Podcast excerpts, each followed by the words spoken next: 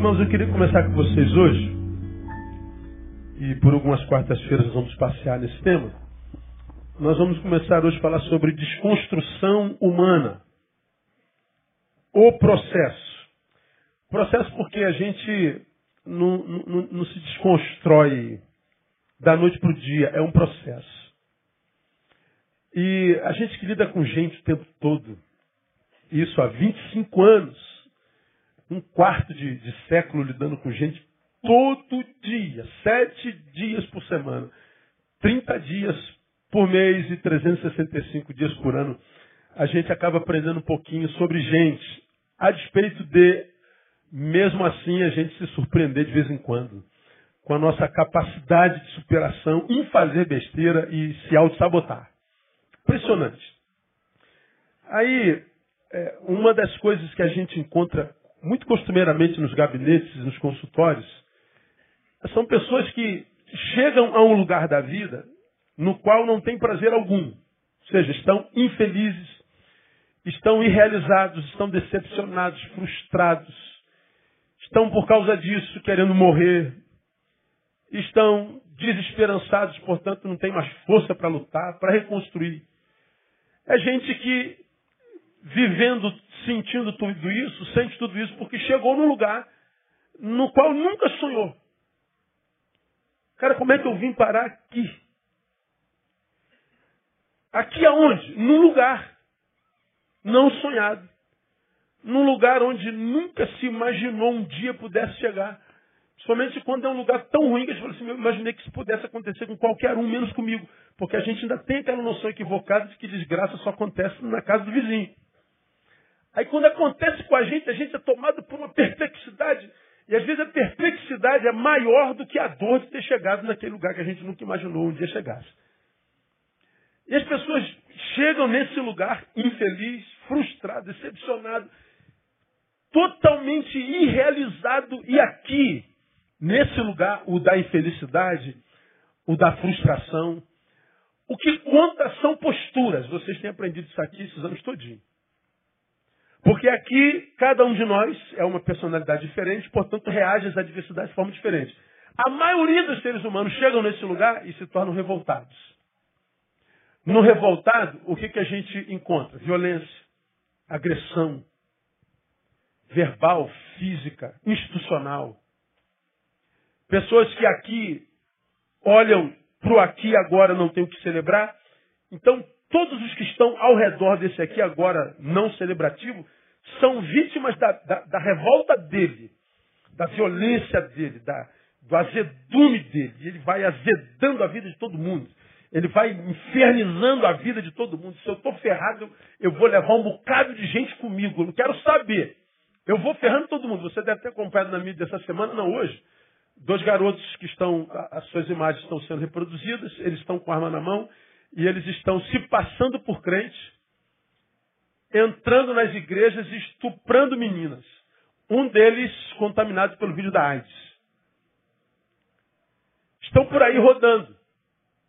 Passam por santinho, dialogam, pegam credibilidade e estupram as meninas. Um dizendo que quer levar o máximo de gente possível com ele porque ele está idético.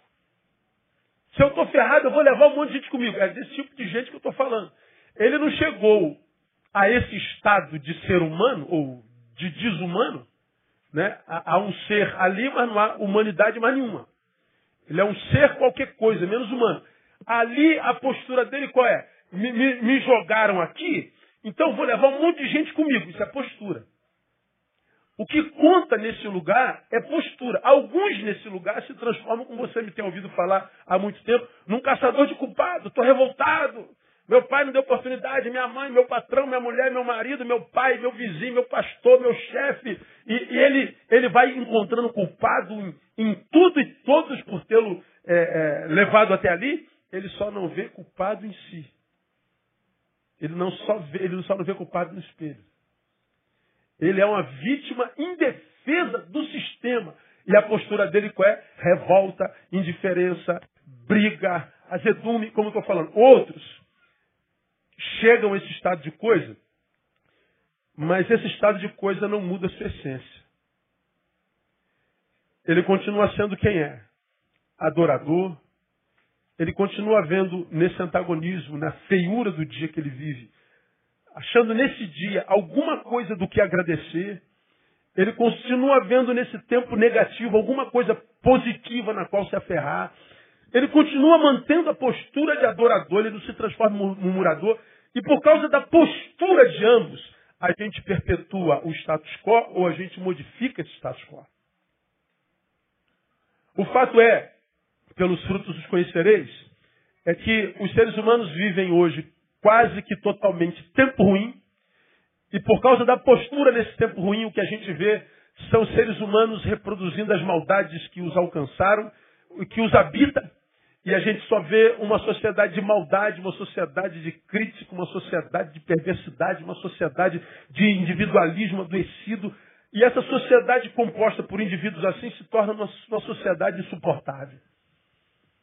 A gente está passando por um momento difícil da história da humanidade, eu tenho falado sobre isso. A gente está sendo desconstruído, o ser humano está piorando cada vez que acorda. A gente, a gente evolui, como eu já falei na gotinha de sabedoria, e a gente não sabe aonde é que começou a nossa desconstrução. Você de repente está aqui, presente ou me ouvindo pela, pela internet, está aí nesse lugar maldito que eu estou falando. Se transformou numa pessoa que você não consegue amar. Pelo contrário, de repente se transformou numa pessoa que hoje você odeia. Você se transformou numa pessoa da qual você não tem orgulho nenhum. Você se transformou em alguém que você desconhece. Pastor, isso aqui não sou eu. Não, eu não sei como é que eu vim parar aqui. Eu não sei que. Meu Deus, é, foi um tsunami que passou. Foi um redemoinho, um, um furacão da, da vida que, que me desalojou, me desconstruiu todo. Eu vim parar aqui. Meu Deus, como que, que minha vida se transformou nisso? Alguns não fazem a menor ideia. Não sabe o que que fez de si. Quando que começou o furacão? Quando que começou a desconstrução? Pois é, é sobre isso que eu queria conversar com vocês um pouquinho. Quero mostrar na, na, numa personagem bíblica um ser que foi desconstruído. A Bíblia fala pouquíssimo desse cara, mas eu vou pegar essa, essa, essa figura para a gente conversar sobre a gente, esperando que ao término da nossa palavra você consiga pegar o fio da meada da tua vida de novo e você começa então um processo de reconstrução no nome de Jesus. Como você parou aí, você não sabe, mas é minha esperança que você saiba como sair daí a partir de agora no nome de Jesus. Porque é, nós somos cristãos. Quantos cristãos nós temos aqui? Glória a Deus, diga graças a Deus. Como cristãos, nós só temos uma vida para viver, a gente acredita nisso. Você que está aqui há muito tempo já me ouviu falar, brincando, mas com fundo de verdade, eu queria muito poder acreditar na doutrina da reencarnação. Queria que Paulo, o sábio, tivesse falado sobre isso. Queria que Salomão tivesse falado sobre isso. Eu queria que tivesse base bíblica essa simpática, saborosa, deliciosa doutrina é, é, que se chama reencarnação. Por que, que eu gostaria que isso tivesse na Bíblia, que alguém tivesse colocado isso na Bíblia, que Deus tivesse pronunciado essa doutrina na boca de um seu filho, tivesse registrado na Bíblia? Porque é, ela, ela é simpática demais.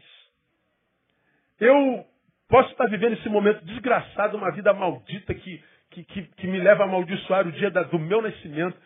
Eu estou naquele, na, naquela, naquela leva de gente que nasce e morre sem viver. Gente que nasceu e nunca viveu na vida.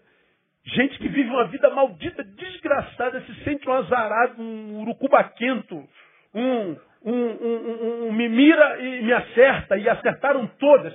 É um infeliz crônico. E aí você está perto da morte, morreu sem ter vivido. Aí vem a doutrina e diz: calma, você vai voltar de novo. Você vai reencarnar. Você está aqui purgando. Isso aqui não é o lugar da nossa vivência, aqui é o lugar em que a gente paga pela vida que tivemos outrora. Então, se você está vivendo infeliz aqui, você está purgando do que viveu na vida verdadeira. Então, se você purgou agora na outra, você pode vir melhorzinho. Você vai voltar. Gente, quem é que não quer isso para a vida? Eu vou voltar. É, é, isso é lindo. Mas a Bíblia diz, lamentavelmente, que aos homens está ordenado o quê? Morrer uma só vez. Depois disso vem o juízo. É uma vidinha só. Catuca alguém e fala, irmão, é só essa aí. A gente fala assim, mas pastor, 80 anos é muito pouco. Para quem sabe viver é suficiente. O problema é que a maioria de nós não aprende a viver.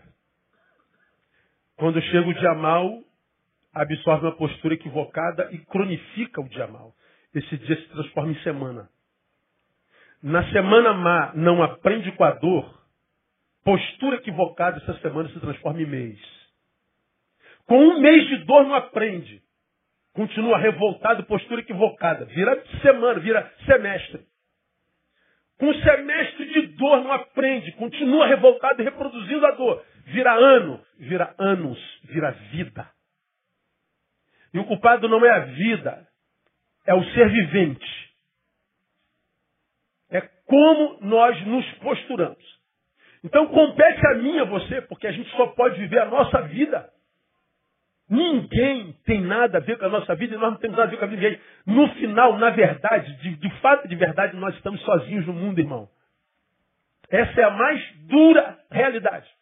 É muito bom estar bem casado, 30 anos casado com a mesma mulher, com o mesmo marido, filhos maravilhosos, tem uma casa linda, você tem um salário legal, mas as angústias lá de dentro, aquela que só eu e você conhecemos, porque a vida dentro da gente, que a gente não pode compartilhar nem com a esposa amada, com o marido amado, com os filhos maravilhosos, aquela que a gente tem que carregar porque é, é, é parte de nós.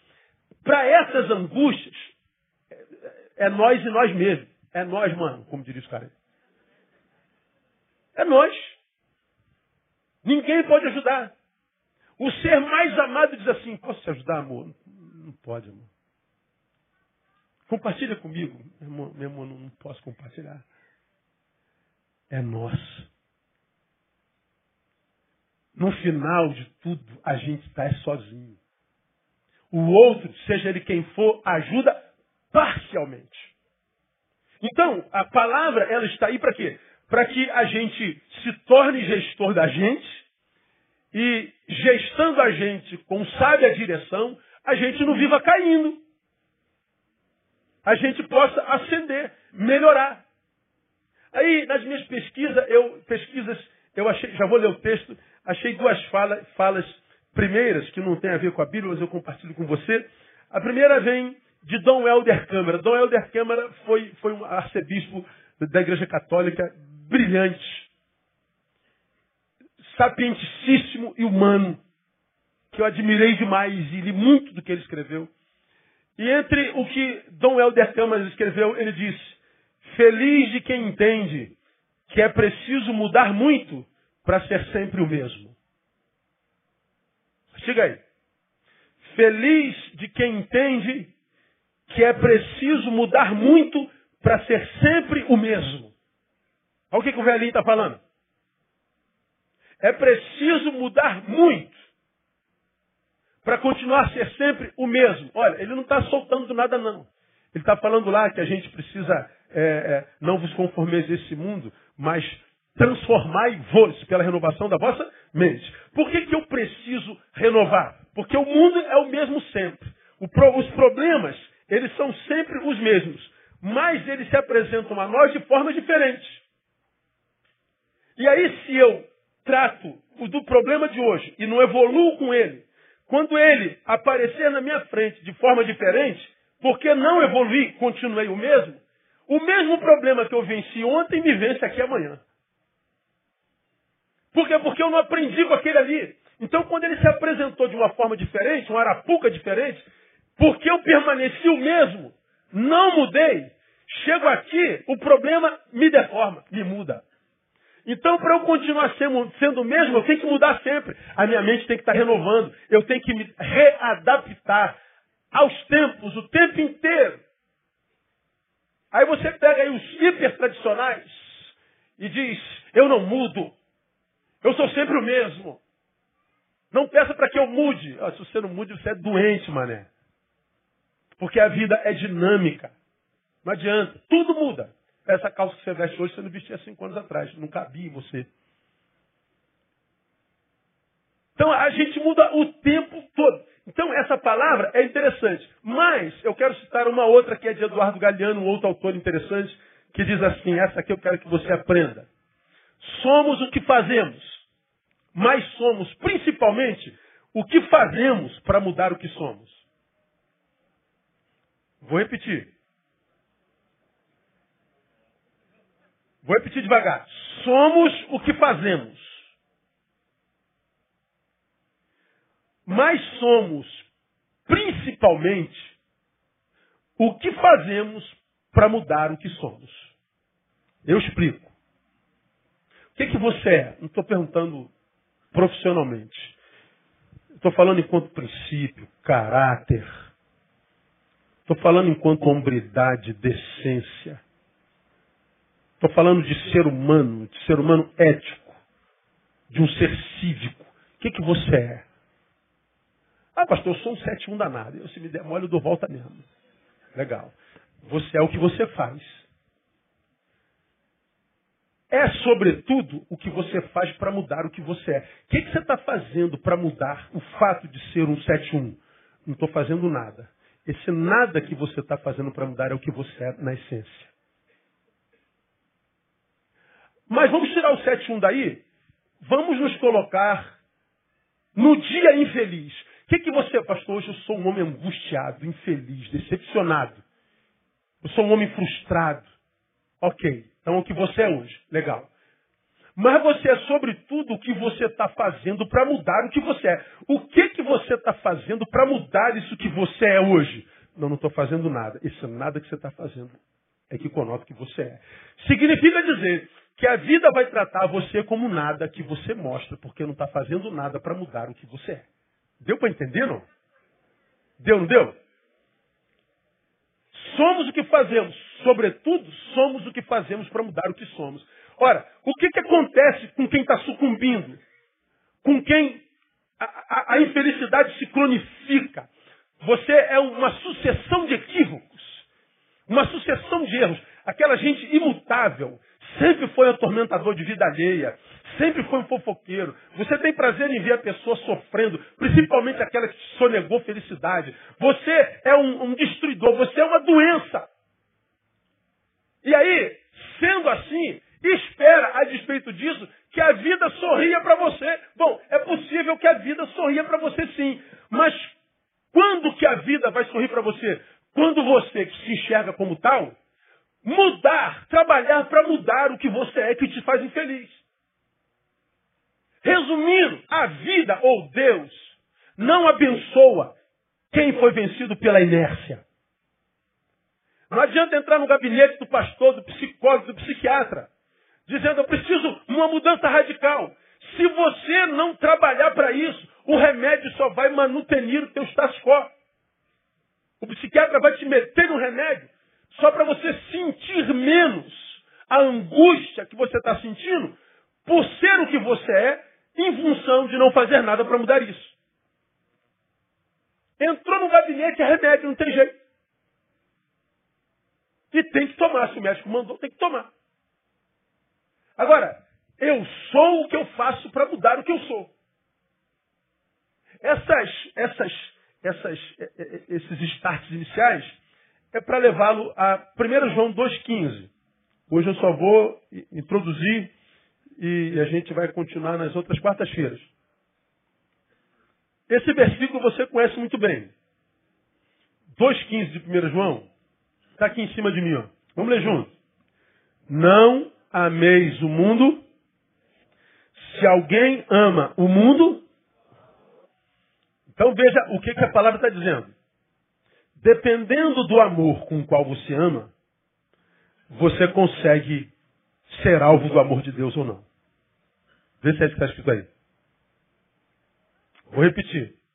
Dependendo do amor com o qual você ama, você é alvo do amor de Deus ou não. Ou consegue receber o amor de Deus ou não. Olha só. Não ameis o mundo. Ele está dizendo, não, esse amor não, gente. Não, não, não ama com esse amor, pelo amor de Deus. Não ama o que há no mundo. Não, gente, esse amor não. É amor? É, mas não, com esse amor não. Por que, que eu não posso amar com esse amor? Por que, que eu não posso amar o mundo? Porque se eu amar com esse amor, Se alguém ama o mundo, o que está dizendo lá? O amor do Pai não está nele. Se eu amo com amor errado, o amor de Deus não me alcança. Um tipo de amor tomou o lugar do amor de Deus em mim. Olha só o que, que João está falando. O mundo não é essa, essa esse negócio geográfico. Não significa dizer que eu não posso jogar um futebol, não posso ir na praia. Não significa dizer que, que eu não posso sair no show, que eu não posso. Não, eu tenho que ser um, um, um bitolado como é a maioria de nós. Não. O mundo não é geografia. O mundo não é cultura. O mundo é um princípio vivido. O mundo é um, é um espírito que, que, que nos rege. O mundo é o que me faz fazer o que eu faço. Não é o que eu faço, é o que me faz fazer o que eu faço. Vou lembrar mais uma vez, pela milésima vez. Eu estou com água e estou num deserto de gente. Todo mundo sedento. E eu tenho água. Minha sede já foi matada. Sobrou um restinho. Eu, por misericórdia, compartilho com Zé essa água. Quando compartilhei com Zé, por quê? Misericórdia. Porque ele está vivendo a mesma sede que eu vivi ontem. Então, pô, sobrou um pouco de água, eu vou matar a sede desse cara porque eu sei o que, que ele está passando. Misericórdia. Eu compartilhei a água. Quando eu compartilhei a água, eu ouvi o Maurício conversando com a patroa dele. Puxa, pastor Neil, uma pensão mesmo, né, cara? Esse homem é santo. Esse homem é maravilhoso. Esse homem é o cara. Ó, eu fiz o bem e ouvi um louvor ali, ó. Tocou meu ego. Caraca, mão moral aí. Dei por misericórdia. Só que daqui a pouquinho, sobrou um pouquinho de água, o que, que eu faço? Eu vou abençoar um outro, que é o Ricardo. Aí eu vou abençoar o Ricardo com água, mas antes de dar para o Ricardo, eu olho para lá. Pergunto, muda alguma coisa? Muda ou não muda? Muda. Não muda para quem está com sede. Vai matar a sede de qualquer jeito. Mas para Deus muda completamente. Nesse primeiro aqui, eu dei por misericórdia, eu dei por causa dele. Nesse aqui, eu dei por vanglória, eu dei por causa de mim. Entenderam ou não? Eu dei porque eu estava solidário com ele. Eu dei porque eu queria receber aplauso. O fruto é o mesmo. Para quem? Para quem está com sede. Mas para Deus não. Não é o mesmo fruto. O fruto não é a água. É por que, que eu dei a água? O que, que é mundano? É a forma como eu dei água para esse aqui. Deu para entender? O que, que é mundano? É ir no show de Javan? Não. É vir aqui cantar Álvaro Tito, cantar Fernanda Brum, cantar Kleber Lucas, cantar o cantor que você quiser, mas cheio de vanglória, esperando ser aplaudido, aparecer. Você não está cantando para glorificar a Deus. Você está cantando para ser glorificado. Para no final alguém falar, cara, você canta, irmão, você arrebenta, irmão. E você então canta, ainda diz aqui, é tudo para honra e glória do nome do Senhor. É, mas se não pagar o cachê, você não vai para cantar. Se no camarim não tiver 12 toalhas brancas, você não canta. Se o carro que for buscar é um palio, você não entra. Mas é tudo para Isso é que é mundano. Mundano, como eu já expliquei aqui, é reunião de oração. Que a gente ora, vamos orar pelo nosso pastor. Estou sentindo o nosso pastor muito abatido. Acho que ele está perdendo óleo. Ele não fala mais em língua estranha, não dá nem um pulo. Não tem nenhum chure, nem anda, nem, nem fala. E a gente está orando pelo pastor, mas na verdade está fazendo uma crítica velada. A gente está expondo o pastor. Isso que é mundano. Mundano é a razão com a qual eu faço o que eu faço. Quando a gente faz alguma coisa, Deus não está vendo a coisa que a gente está fazendo. Deus está vendo com que intenção essa coisa é feita. Deus abençoa a intenção e não a coisa feita. Por isso que tem um monte de trabalhador passando fome. Por isso que tem um monte de crentes consagrados na igreja, mas vive, vive da miserável.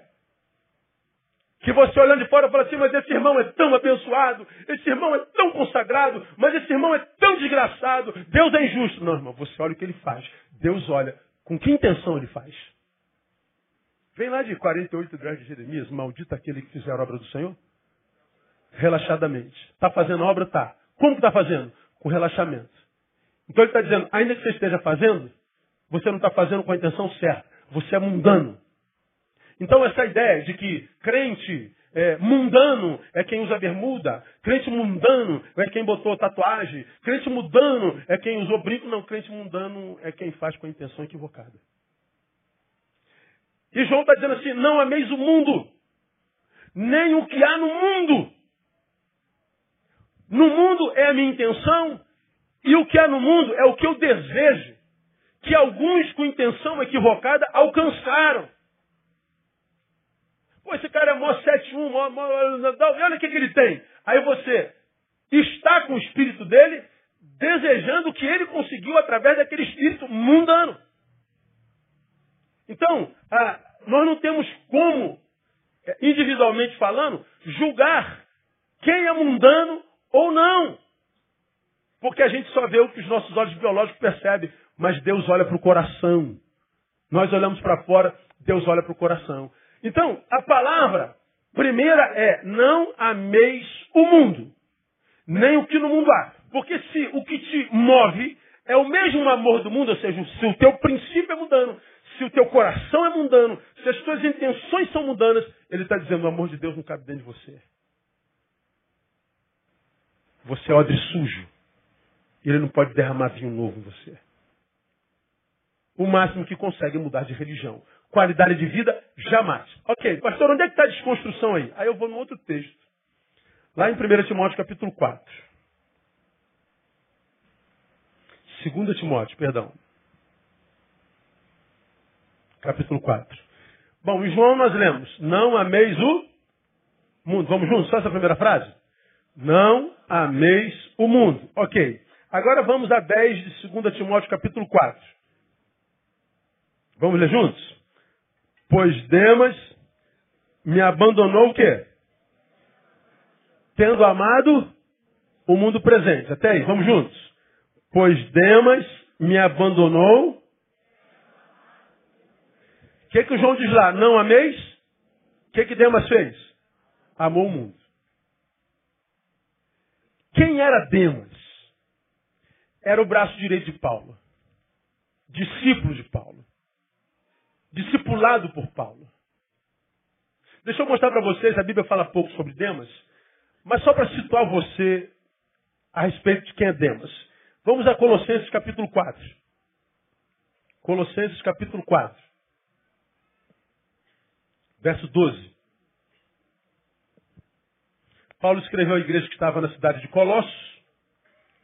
Nas saudações finais, no versículo 12 ele diz: Saúda-vos Epáfras, que é um de vós, servo de Jesus Cristo, e que sempre luta por vós nas suas orações, homem de oração, para que permaneceis perfeitos e plenamente seguros em toda a vontade de Deus. Pois dou-lhe testemunho de que tem grande zelo por vós, como também pelos que estão em Laodiceia e pelos que estão em Hierápolis. Saúda-vos Lucas, o médico amado, e quem mais? Demas. Olha só com quem Demas andava. Ele andava com Epáfras. Ele andava com Paulo. Ele andava com Lucas. Ele era da intimidade do maior de todos para mim, que foi Paulo, tirando Jesus de Nazaré. Paulo tinha amigos extremamente grandes, amigos santos, úteis, homens de Deus, de fato, de verdade, do início ao fim, homens que honraram o nome de Jesus até o final, homens que foram fiéis até o último fôlego de vida. Demas fazia parte desse corpo. Demas tinha os melhores amigos que um cristão poderia ter. Ao ponto de ser citado por Paulo quando ele manda saudações para uma de suas igrejas. Esse é Demas. Vamos ler mais um. Filipenses 1. Livro anterior. Filipenses 1, 24. Notei errado. Aleluia. Glória a Deus. Então, eu estou falando do, do, time no qual é, é, é, Demas é Filemão. É isso. Tem na Bíblia também. Que bom ter crente na igreja, né, cara? Glória a Deus. Em Filemão 1, 24, solicitações finais e bênção.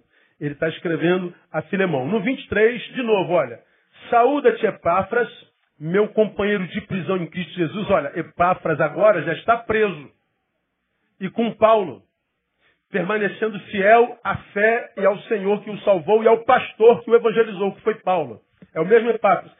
Assim como, olha, olha os outros amigos de Demas. Marcos, Aristarcos, Demas e Lucas, meus cooperadores.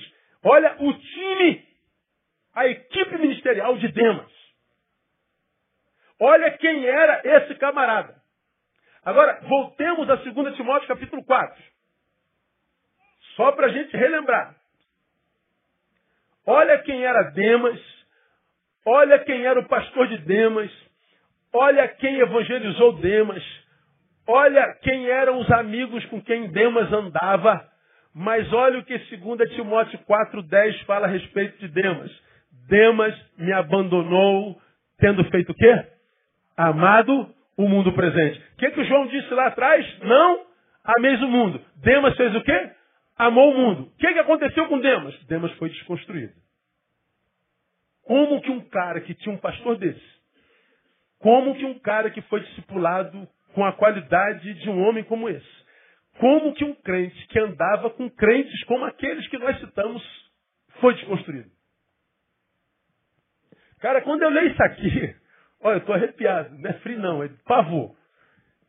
Se um cara que teve, quem Demas teve, e ele acabou perdido, imagina o que pode acontecer comigo. Quem é que pode bater no peito e falar, comigo jamais? Teve um cara que falou, Senhor, eu estou pronto a preso contigo e a morrer por ti se for necessário. Quem foi esse? Pedro. Jesus falou assim: essa é a visão que você tem de você, Pedro? É, eu sou pronto. Era como se Jesus falasse: só estou pronto para cair. Porque é o que vai acontecer com você e vai ser já. Essa noite, antes do galo cantar, você vai ter me negado. E não é uma vez só, não. São três vezes. Então, imagina Pedro falando: Eu estou pronto, Jesus, você vai me negar hoje. Você não, você não se enxerga ainda, rapaz. E digo mais, quando tu te converteres, pastoreia minhas ovelhas. Mas peraí, o cara está olhando para si dizendo, eu estou pronto. Jesus está dizendo, você nem convertido é? Seu mané. Você entende? A visão que Pedro tinha de si era completamente diferente da visão que Jesus tinha dele. Se acontece com Pedro, se aconteceu com Demas, é claro que pode acontecer comigo, contigo. Eu não acredito que isso possa interferir na minha salvação. Eu continuo filho, talvez em rebelião, mas filho. E pela graça eu sou salvo. Mas isso interfere totalmente na qualidade de vida que eu vivo aqui. Não define minha eternidade, mas define a minha, a minha vida presente. Eu posso morrer e ir para o céu, mas enquanto não morro, viver o inferno. Por que, que tem tanta gente desejando a morte? Por que, que tem tanto crente desejando o céu? Porque vive o inferno. E por que vive o inferno? Porque o diabo é poderoso para estragar a nossa vida. Não, o diabo não é mais poderoso que nosso Deus, amém, mano? Onde abundou o pecado, superabundou a graça, não existe esse negócio do diabo tentar e conseguir descaracterizar a qualidade de vida abundante que eu tenho prometido na palavra. Ora, se ele não tem esse poder, como que alguns de nós é desconstruído? É como aconteceu com Demas. Não ameis o mundo, Demas amou o mundo. Eu vou, eu vou é, conversar com os irmãos como que o processo de desconstrução de Demas se deu. Como que, como que startou? Aonde começa na gente? E vocês vão ver que tem muita, muita, muita coisa a ver aquilo com isso que a gente está falando hoje. Quero mostrar uma outra personagem, ou um outro personagem que também passou por uma desconstrução muito grande, e que foi Salomão. Você lembra de Salomão? Salomão foi aquele moleque que, aos nove, nove anos, aparece Deus e ele faz uma proposta. Moleque, gostei de você. Quero te abençoar. Pede o que você quiser, que é teu. Tu imagina, meu irmão. Jeová aparece na tua frente e fala assim, me pede o que você quiser agora. O que você quiser, pensa. Pô, todo mundo, todo mundo, hoje já sei, ganha na loteria essa semana. Imagina, não é, não é Bill Gates que está propondo. Não é um milionário qualquer, é Deus. Aparece para você e diz: o que você quiser é teu. Aí o moleque nem pensa. Que, que o moleque pede. O que, que ele pediu? Sabedoria. Esse moleque é burro pra caramba, meu. Para um garoto de nove anos pedir a Deus sabedoria porque já era muito sábio, amém? E foi o homem, diz a palavra, mais sábio que a terra conheceu. Foi o homem que caiu na graça de Deus. Foi um homem que foi abençoado por Deus a vida quase que inteira. Mas, leia comigo a 1 Reis 11. 1 Reis, capítulo 11. 1 Reis, capítulo 11. Veja o versículo 4. Olha o que esse versículo diz. Pois sucedeu que no tempo da velhice de Salomão, suas mulheres lhe perverteram o coração para seguir outros deuses. E o seu coração já não era perfeito para com o Senhor seu Deus, como fora o de Davi, seu pai. Vou repetir. E sucedeu que, quando lê comigo, no tempo da velhice de Salomão, suas mulheres fizeram o quê? Perverteram seu coração, ele foi desconstruído. Quando foi que Salomão foi desconstruído? Em que época da vida? Na velhice. Lição para casa, veja como acabou Salomão. Veja o fim daquele menino que falou com Deus e ouviu a proposta, me pede o que você quiser. Veja como o homem mais sábio do planeta, a despeito da sabedoria divina que tinha, acabou humilhado e desconstruído. Por que, que Salomão foi desconstruído? Nos 47 do segundo tempo, meu. E o pior, a Bíblia diz que esse cara tinha quantas esposas? Hã? 700. Quantas concubinas? 300. Quantas mulheres ele tinha? Mil. Tá bom para você, irmão? Lidar com a tua já dá trabalho, dá para a verdade. E você sabe o que é interessante? A vida todinha, ele nunca foi acusado de ter muitas mulheres. Mas diz que no tempo da sua velhice, as mulheres lhe perverteram o coração. E o seu coração já não era mais íntegro como foi o de Davi, seu pai. Para a gente encerrar essa introdução, Pega você cinco anos atrás e coloca do lado do que você é hoje. Responda para si. Você hoje é melhor do que aquela época ou é pior? Responda para si. 2016, pega você em 2000 e responda para você. Em 2000 você estava mais próximo do Senhor ou mais longe do Senhor do que hoje? Pega você de 2000 e responda para você. Você era melhor pai, melhor esposa? Ou era pior em 2000? Você está ascendendo ou você está decaindo? Você está sendo renovado a cada manhã, se reconstruindo, se ressignificando a cada manhã, ou você está se desconstruindo? Quem é você e o que que você vive hoje?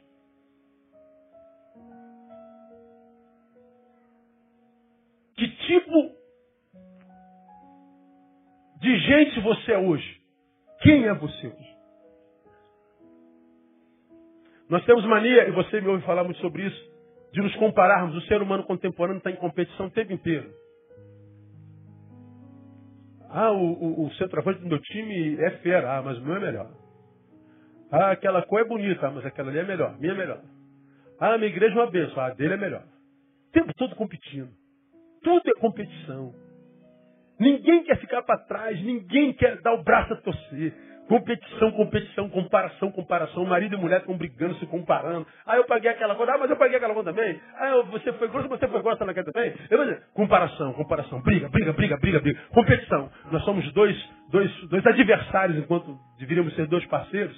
Independente se é marido e mulher, dois amigos, pai e filho, vizinho e vizinha, pastor ovelha, ovelha ovelha. Nós devemos ser parceiros, mas nós estamos competindo. Por que, que nós temos essa necessidade mórbida de ganhar o tempo inteiro? Porque a gente se vê como perdedor. A única forma de um perdedor se perdoar é ganhando. Então ele compete com qualquer um e por qualquer coisa o tempo inteiro.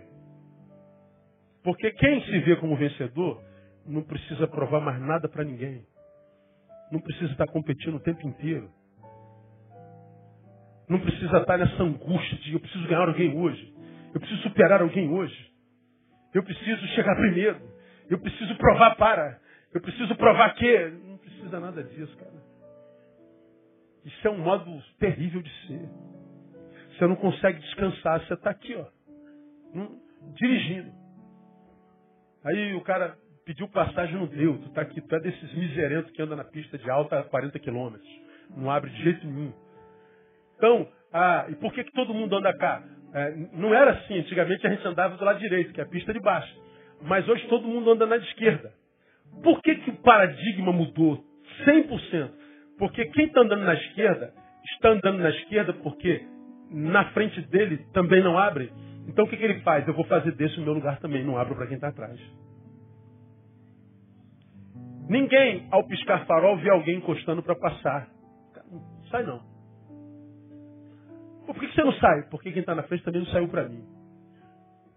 Aquele de quem você tem raiva te transformou nele. Aquilo que você mais abomina é naquilo que você se transformou. É a vítima transformada na imagem do algoz. E você nem sabe. Estou aqui na esquerda agora. Aí aparece um cara que de pirraça dá uma cortada rapidinho, entra na tua frente, tu fica com raiva. Aí tu começa a acelerar para passar a frente de novo. Competição, competição. Por que, que acontece isso? É porque a gente não está bem com a gente mesmo. A gente prefere a razão do que a paz. Quando a gente sabe quem é, a gente prefere a paz à razão. Por que, que ninguém tem paz hoje? Porque está todo mundo com razão. Eu estou passando pelo acostamento porque eu estou com muita pressa, pastor. Eu sou compromissado. Então você tem razão para passar no acostamento. Eu cheguei a mãe dele, pastor, porque ele me deu uma fechada, pastor. Então a mãe dele é vagabunda mesmo. E você xingou a mãe dele com toda a razão. Eu dei um soco na cara dele, dei mesmo, porque ele brigou com meu filho. Então você tem razão para dar um soco na cara dele. Mas ainda assim, você deu um soco na cara dele, você xingou a mãe dele, você subiu no acostamento, você subiu a calçada. Você está sendo um produtor, produtor de desgraça. E não sabe que a vida está anotando tudo. E a vida vai te devolver tudo. Tim-tim por tim-tim. A vida se torna antipática a ti. E ela dificulta o máximo que puder para que você a viva com intensidade. Ninguém está à toa. Na M. Ninguém está na M à toa. Como é que eu vim parar aqui, meu pastor? Eu sou servo de Deus. Eu sou frequente na igreja, eu sou dizimista. Mas foi desconstruído.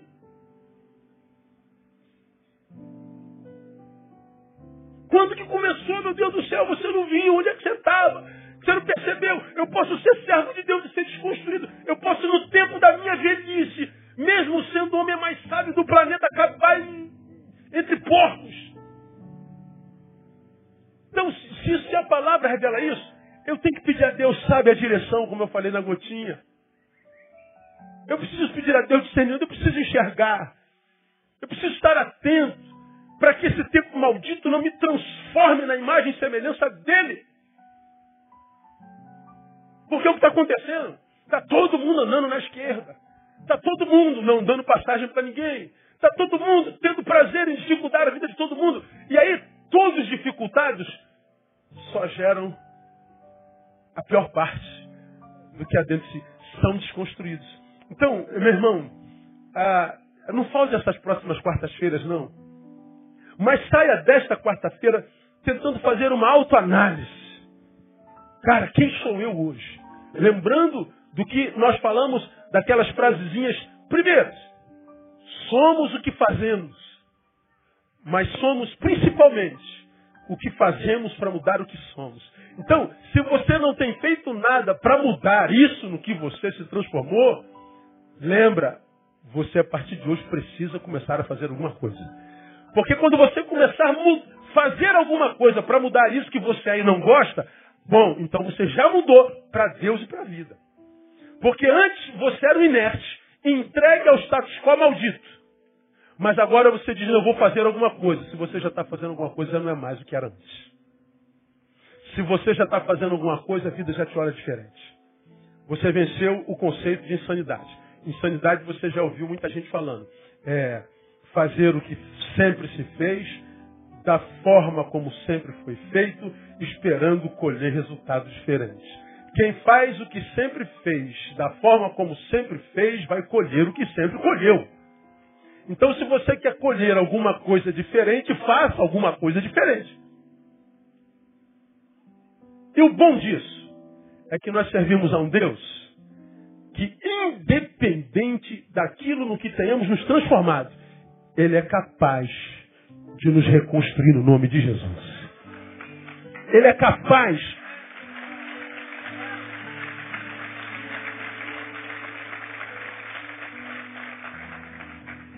de transformar a nossa sorte. Ele é capaz de, de, de, de dar um, um, um, golpe de sua graça e misericórdia e fazer com que nós voltemos ao início de tudo. Recomeçar tudo de novo. Então, a gente vai falar sobre reconstrução, desconstrução humana, o processo, e na semana que vem a gente começa a falar dos passos que Demas deu para se perder, para adoecer no seu amor. Não ameis o mundo, porque quem ama o mundo, o amor do Pai não está nele. Demas amou o mundo, portanto abriu mão do amor do Pai. Se abriu mão do amor do Pai foi desconstruído, está por sua própria sorte. Quem lida com a sorte, quase sempre se encontra com azar. Você já ouviu isso aqui? Por isso que o nome de quem joga esperando ficar rico não joga o jogo da sorte, é jogo de azar. Porque um ganha, um bilhão perde. Então, quem joga com a sorte na vida acaba se encontrando com azar. Nós não jogamos com a sorte, nós jogamos com a graça de Deus e com a vontade de Deus. E no nome de Jesus, eu quero profetizar que nessa noite, se você está aqui desconstruído, se você não se reconhece nisso que você é, se você não se admite como sendo isso que você é hoje, quero profetizar que Deus hoje começa a mudar a tua sorte, porque vai mudar, mudar a tua postura diante disso no nome de Jesus. Vamos aplaudi-lo, vamos embora para casa.